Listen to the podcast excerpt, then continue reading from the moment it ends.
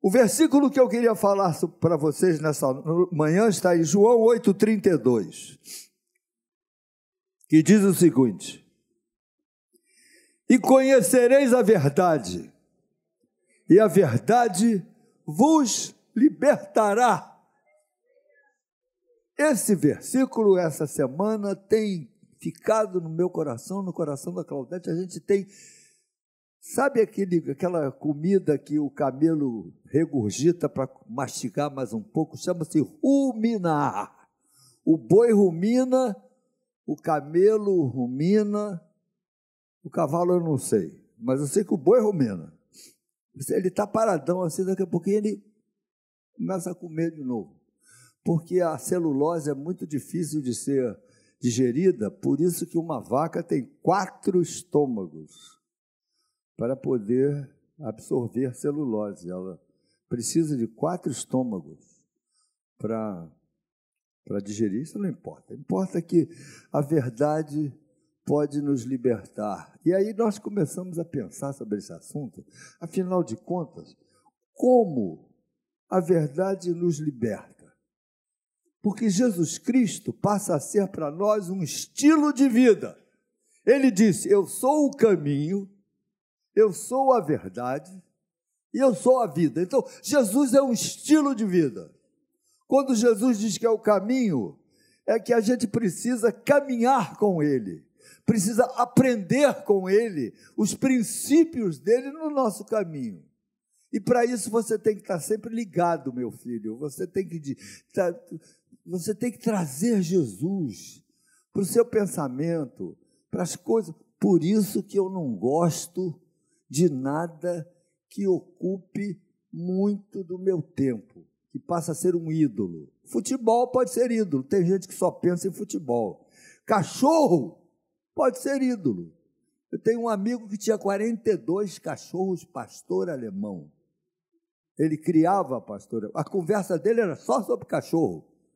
O cachorro dele tinha pai, mãe, pai, avô e bisavô sabia-se o bisavô do cachorro, o avô do cachorro, tudo numa linhagem genética, e ele, e o, meu Deus, ele, ele só falava de cachorro, um médico muito bom, mas o papo dele era pastor alemão, o pastor alemão não pode julgar, o, eu aprendi um monte de coisa, não pode julgar o jarrete, o pastor alemão não pode julgar o jarrete que é julgar, o rajete? É aquele ossinho que o cachorro tem aqui, que quando ele anda, não pode fazer assim, tem que ser retinho.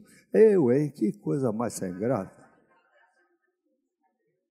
Bom, então vamos direto ao ponto. A verdade nos liberta. Mas nos liberta do que, queridos?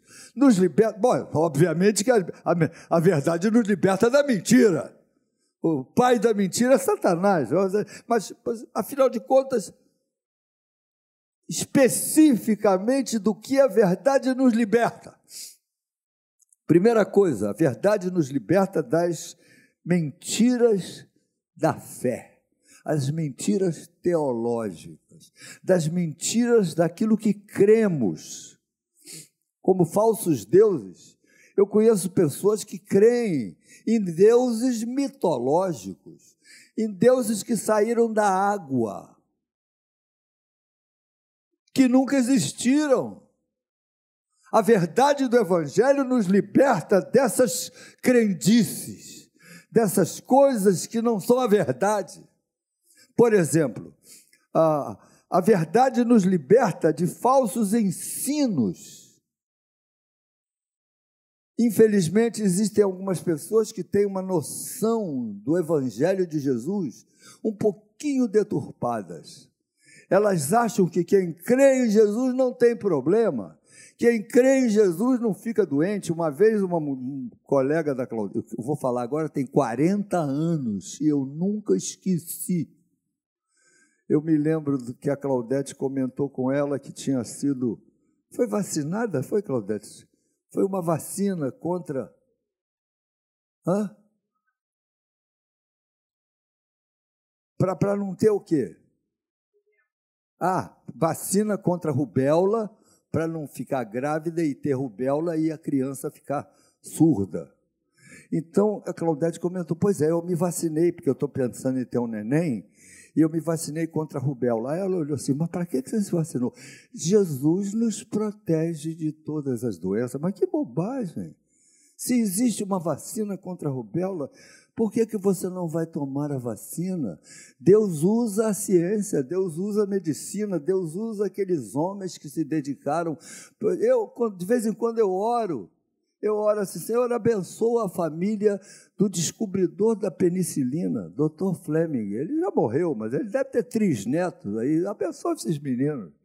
Porque com a descoberta da penicilina, milhões de pessoas ficaram curadas ou protegidas no tempo da guerra de infecções. A gente tem que entender que essas coisas são de Deus. A medicina é de Deus. Então, meu filho, se a pessoa é, é cheia de, de, de crendices, ela acha que Deus vai proteger, não precisa, não precisa tomar remédio. Eu me lembro de um, um grupo um grupo herege que andou circulando lá nos Estados Unidos, porque tem uma, um versículo na Bíblia que se alguma serpente picar a você, não vai te fazer. Eles pegavam cascavéis e ficavam brincando, louvando a Deus com as cascavéis. De vez em quando a cascavel mordia um deles e eles morriam por veneno de cascavel. Uma, uma bobagem, uma uma, uma limitação, uma crendice, um, meu Deus, como é que podem pessoas inteligentes entrarem por esse caminho? A verdade de Jesus nos liberta dessas coisas e também nos liberta do medo. Meus irmãos, o medo é um problema hoje. Existem pessoas que não estão aqui nesse exato momento para tomarem a ceia por causa do medo medo de ficarem contaminados pelo vírus da Covid. Então não vem. É um medo que, que os aprisiona. Eu tenho colegas médicos que não saíram mais de casa nos últimos dois anos. Fecharam consultório, fecharam para a vida, mandam alimentos, é, pedem alimentos para que sejam entregues nas suas casas, não saem de casa. É, meu Jesus, estão perdendo a vida. O que, que adianta ficar preso dentro de casa?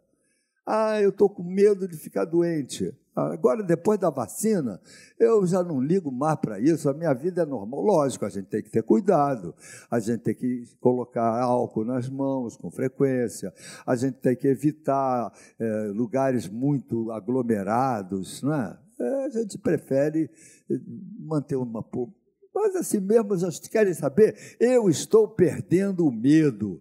Eu já entrei no avião. No, avião tem que usar máscara, ainda. Dentro do avião, muita gente junto. Fora isso, lá na Colômbia, em Bogotá, é todo mundo sem máscara, uma festa. Então, quer saber? Você precisa ser liberto do medo. Lógico que você tem que ter cuidados, mas o que você não pode ter é um medo apavorante, um pânico.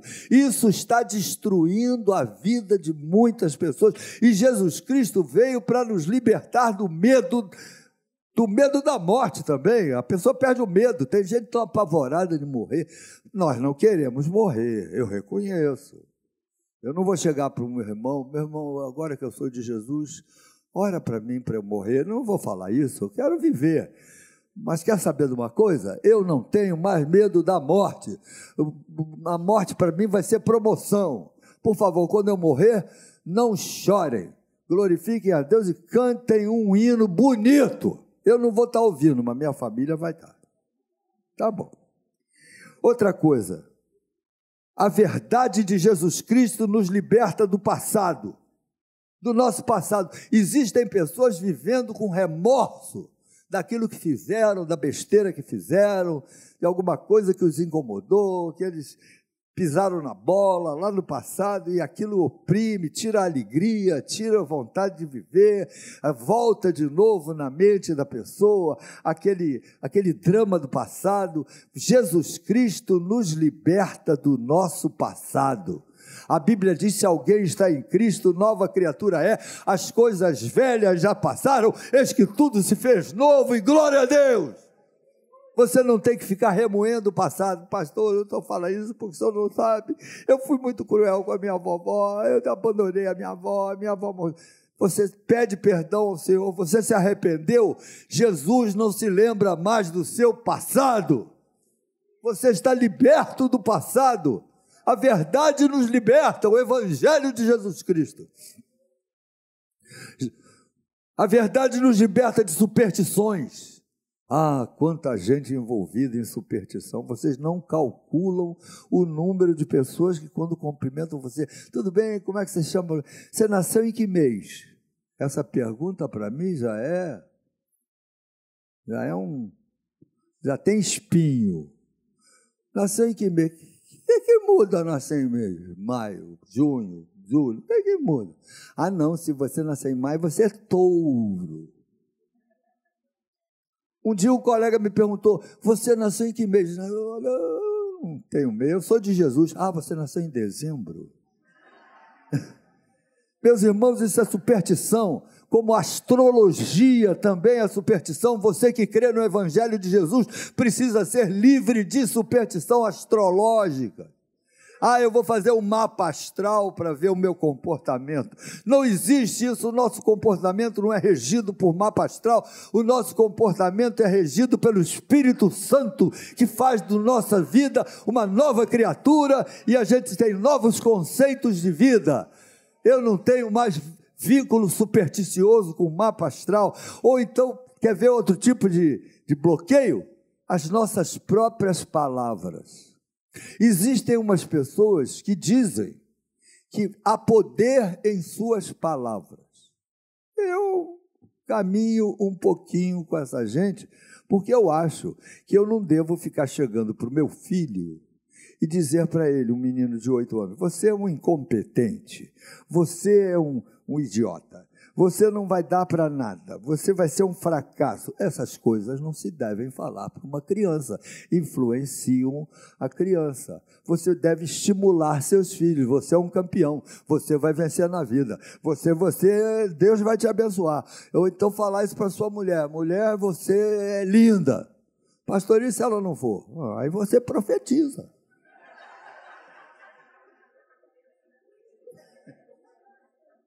Pronto. Em nome de Jesus, se você não é, será. A profecia, lança a profecia. As próprias palavras não podem, não podem. Uma vez eu estava em Brasília, naquela época em que não chovia nada, porque Brasília tem isso, tem uma época que não chove e tem uma época que chove. Isso é cíclico. Aí nós estávamos conversando com uma família evangélica lá, e eu disse, pois é, ah, eu falei alguma coisa que, para evitar alguma doença, eu nem me lembro do que eu falei. Quando eu falei, a pessoa disse, não fale isso, pastor, há poder em suas palavras. Você não pode falar nada, tem que falar que está tudo bem. Não pode falar que está tá sentindo dor, que está mal, está doente, não fala. Porque há poder em suas palavras. Eu falei, escuta aqui, você acha mesmo que tem poder em suas palavras? Vamos orar para chover amanhã, agora aqui em Brasília. Vamos ver se chove? Não vai chover, só vai chover daqui a dois meses. Você pode falar o que você quiser, que vai chover daqui a dois meses e agora não vai. Não é nesse sentido que há poder em nossas palavras. Pelo contrário, as nossas palavras não têm poder nenhum. O poder está em Jesus Cristo e não naquilo que eu falo.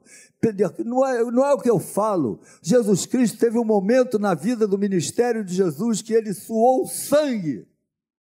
Ele, a Bíblia diz que ele estava angustiado. Foi o momento de angústia maior de Jesus no Getsemane. Imagina Pedro chegando para Jesus, Senhor, não fica angustiado, é poder em suas palavras. O que é isso? A gente tem direito de dizer que está doendo. Você na Maranata não precisa esconder que está com crise. Pelo contrário, humilhe-se, confessa, diz para o seu irmão: Eu estou passando um período difícil, ore por mim, eu estou em casa, tá vendo. Não tenha vergonha de dizer que você está enfrentando algum tipo de problema, porque não há poder nenhum nas suas palavras, há poder em Jesus Cristo. Aleluia! Jesus nos liberta também dos nossos relacionamentos. das falsas expectativas. Há pessoas que, quando começam a se relacionar com alguém, com algum amigo, passa a esperar dele uma perfeição tal que ele não tem, e porque ele não tem, vai te decepcionar. E aí você perde totalmente o, o borogodó só porque aquela pessoa da qual você esperava perfeição não era perfeita. Então, falsas expectativas. Jesus nos liberta desses medos de relacionamento. Você tem que pisar na real, cair na real. Aquela pessoa que é tua amiga, que você, ela tem defeito. É, aceite a pessoa um pouquinho com os defeitos. Seja tolerante. Deus vai abençoar você, vai tirar você de muitas decepções. Jesus Cristo também nos liberta, e a verdade de Jesus nos liberta do nosso temperamento. Tá bom? Não é, ah, eu nasci assim, vou morrer assim, Gabriela. Pau que nasce torto não tem jeito, morre todo. Não, senhor, pau que nasce torto, Jesus Cristo no Calvário endireita você faz você ser nova criatura, mudando. Lógico que nós vamos permanecer com o nosso temperamento básico. Quem é tímido é tímido, quem é extrovertido é extrovertido, mas será um temperamento controlado pelo Espírito Santo. Essa é a grande diferença de quem tem um encontro com Jesus. Eu tenho um temperamento assim, tipo é sanguíneo, quantas vezes eu tenho que pedir desculpa, falei o que não devia, antes de pensar, falei mais do que pensei. Já existem pessoas que, que pensam tanto que acabam não falando nada. Você precisa entender que Jesus Cristo veio para nos libertar. Inclusive, assim que nós terminarmos essa palavra, eu queria que a Valéria nos, nos tocasse um hino para a gente cantar. Jesus Cristo mudou meu viver. É isso que Jesus faz na minha vida. Amém, meus irmãos? Jesus Cristo. Agora, para finalizar, que eu já estou falando muito, a verdade do Evangelho nos liberta do pecado. Foi sobre isso que Jesus falou. Veja bem, ele disse: A verdade vos libertará. E eles responderam-nos: Nós somos descendência de Abraão e jamais fomos escravos de alguém. Como é que dizes tu sereis livres? Replicou-lhe Jesus: Em verdade, em verdade vos digo que todo que comete pecado é escravo do pecado.